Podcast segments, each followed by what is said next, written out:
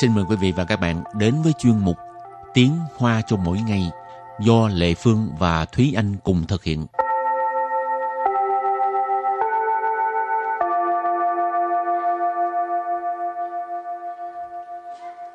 Thúy Anh và Lệ Phương xin kính chào quý vị và các bạn. Chào mừng các bạn cùng đến với chuyên mục Tiếng Hoa cho mỗi ngày ngày hôm nay. Hôm nay mình lại tiếp tục học về thời gian. Ừ. Ừ, lần trước là học à, thứ thứ Ừ. hai cho tới à, chủ nhật, Ừ. còn bây giờ là học à, ngày tháng năm. Ừ. Mình tiếng Việt là mình gọi ngày tháng năm nhưng mà bên này thì năm trước rồi nói mới tới lại. tháng mới tới ngày. Ừ. Làm cho Lệ Phương mỗi lần mà à, ghi cái ngày tháng á, thường viết sai. Tại Đài Ừ. Loan là viết tháng trước rồi tới ngày. Ừ, đúng rồi. Nó ngược với mình.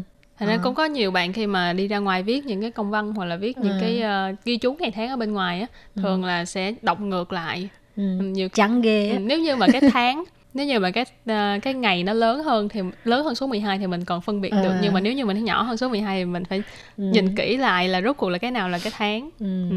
Lệ Phương có một lần có nói chuyện với một người bạn Việt Nam là Lệ Phương nói à, ngày đó tháng đó ừ. đều nhỏ hơn cái con số 12 Ừ. thì hỏi bạn đó ngày đó rảnh không thì một người bạn ừ, à, bạn người bạn chung của Lệ Phương với người bạn đó thì là người Đài Loan cho nên cái người đó mới ghi theo tiếng tiếng Hoa Ừ. là tháng trước ngày đó bạn nó mới nói ý Lệ Phương có viết sai không tại sao người đó nói là tháng đó ngày đó mà ờ Ừ. lại nói à, người đó là viết kiểu Đài Loan mà cho Ừ. nên tháng trước ngày sau Ừ. khổ thiệt ha người Việt mình qua đây xài à, cái con số đôi lúc nó hay bị lẫn lộn là Ừ. vậy tốt nhất là mình à, hẹn là mình ghi ngày tháng gì ghi tiếng Việt luôn đi đừng ghi con số không.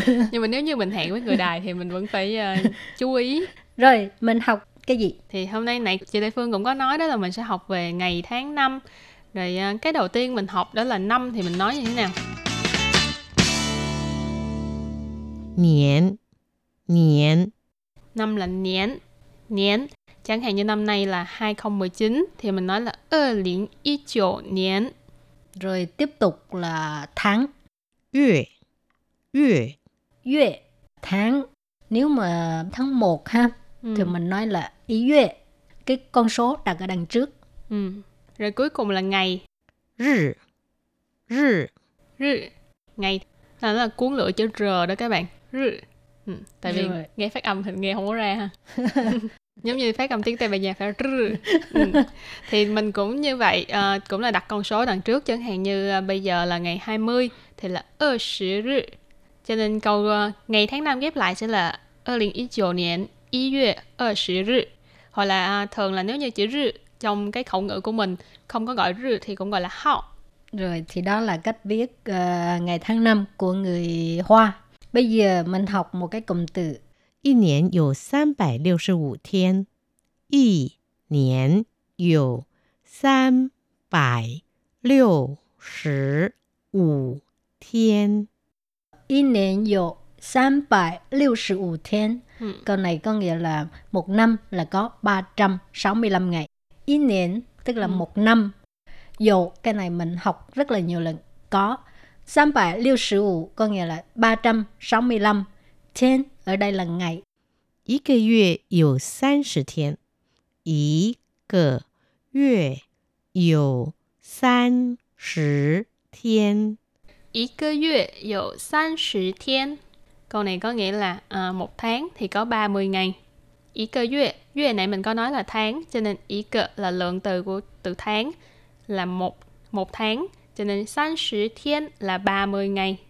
一天有二十四小时， 一天有二十四小时。 一天有二十四小时啊，一天有二十四小时 tức là một ngày có 24 tiếng. Ừ. Một thiên là một ngày, dụ là có 24 là 24 小时 tức là tiếng đồng hồ ha. Là 24 小时 là 24 tiếng đồng hồ. Ừ. Rồi bây giờ mình à, giới thiệu cái cách hỏi ngày ha. Ừ. 今天星期几？今天星期几？ 今天星期几 là hôm nay là thứ mấy? 今天 là ngày hôm nay. 星期 trong bài học trước thì mình cũng có nói là 星期 là à, thứ Thứ. trong tuần. Chỉ bao nhiêu? À, trả lời à, chẳng hạn hôm nay là thứ hai đi thì mình trả lời 今天星期一，今 天星期一，今天星期一ha. Ừ.今天星期一 今thiên là hôm nay, xin sĩ y mình học rồi, không phải là thứ nhất, không phải là thứ một, mà là thứ hai. cho nên tiếng Việt và tiếng Hoa sẽ à, khác với nhau cái à, phần này cho nên các bạn nhớ phải lưu ý đừng có mà hẹn nhầm giờ hẹn nhầm ngày rồi nếu như mình muốn hỏi hôm nay là ngày mấy à, tháng mấy thì 几月几日？几月几日？ chỉ月chỉ日 hoặc là 几号？几号？ chỉ họ ngày mấy Trả lời thì cũng là tháng trước, ngày sau ha. Ừ. Chẳng hạn như ngày 1 tháng 1, 一月一日，一月一日， ý月, ý rư. Ý月 là tháng 1, ý rư là ngày 1, hoặc có thể nói là ý hao. thì sau đây thì chúng ta sẽ bước vào phần hội thoại thì có một đoạn hội thoại khá ngắn như thế này 一年当中有哪些节日是和花有关的？春节和情人节啊，还有母亲节和圣诞节。这些以外，应该没有了吧？ thì đoạn hội thoại này khá là đơn giản đúng không Ừ. Ờ, in niên tăng trung là trong một năm dụ là có nà xie là những cái nào chế rự chế rự là ngày lễ sự ở đây nghĩa là là khở là với hoa là hoa dụ quan Đọc giống là, nhau. ừ, ha. đọc giống nhau dụ quan là có liên quan cho nên ở đây sự khở hoa dụ quan đó là ý chỉ là có liên quan đến hoa câu này ghép lại là trong một năm thì có những ngày lễ nào là có liên quan đến hoa Câu thứ hai, Xuân chế和情人节啊. Xuân chế, Xuân chế có nghĩa là Tết đó các bạn ha. À, mình có thể nói là qua niên ha, là Ừ. Tết. Còn thông thường thì nói Xuân chế, Xuân chế là Tết, hờ là và,情人节, 情人节tức là lễ tình nhân, cũng có thể nói là lễ tình yêu. 还有母亲节和圣诞节，还有 là còn có母亲节 là ờ, ngày lễ của mẹ, ngày của mẹ. 圣诞节 là ngày lễ Giáng sinh. Ừ, câu cuối cùng, 这些以外应该没有了吧？这些以外 tức là ngoài những cái ngày lễ mà hồi nãy Lê Phương với uh, Thúy Anh nói đó ha. 这些以外 ngoài những cái hồi nãy. 应该没有了吧？应该 là có lẽ ha. Ừ. có thể là mình không có chắc chắn lắm thì mình có thể nói là 应该 mấy dụ là bà có nghĩa là không có rồi Ừ. Thì à, không biết là đối với các bạn là còn những ngày lễ nào khác là có liên quan đến hoa hay không nếu như các bạn có thì các bạn cũng có thể chia sẻ. rằng xuân chế là Tết là thường nghĩ tới hoa gì? À, đương nhiên là nghĩ tới hoa mai, hoa đào. Ừ. ừ. Ở đây thì ở Đài Loan nhiều năm thì cũng phát hiện là vào dịp Tết thì cũng có hoa anh đào.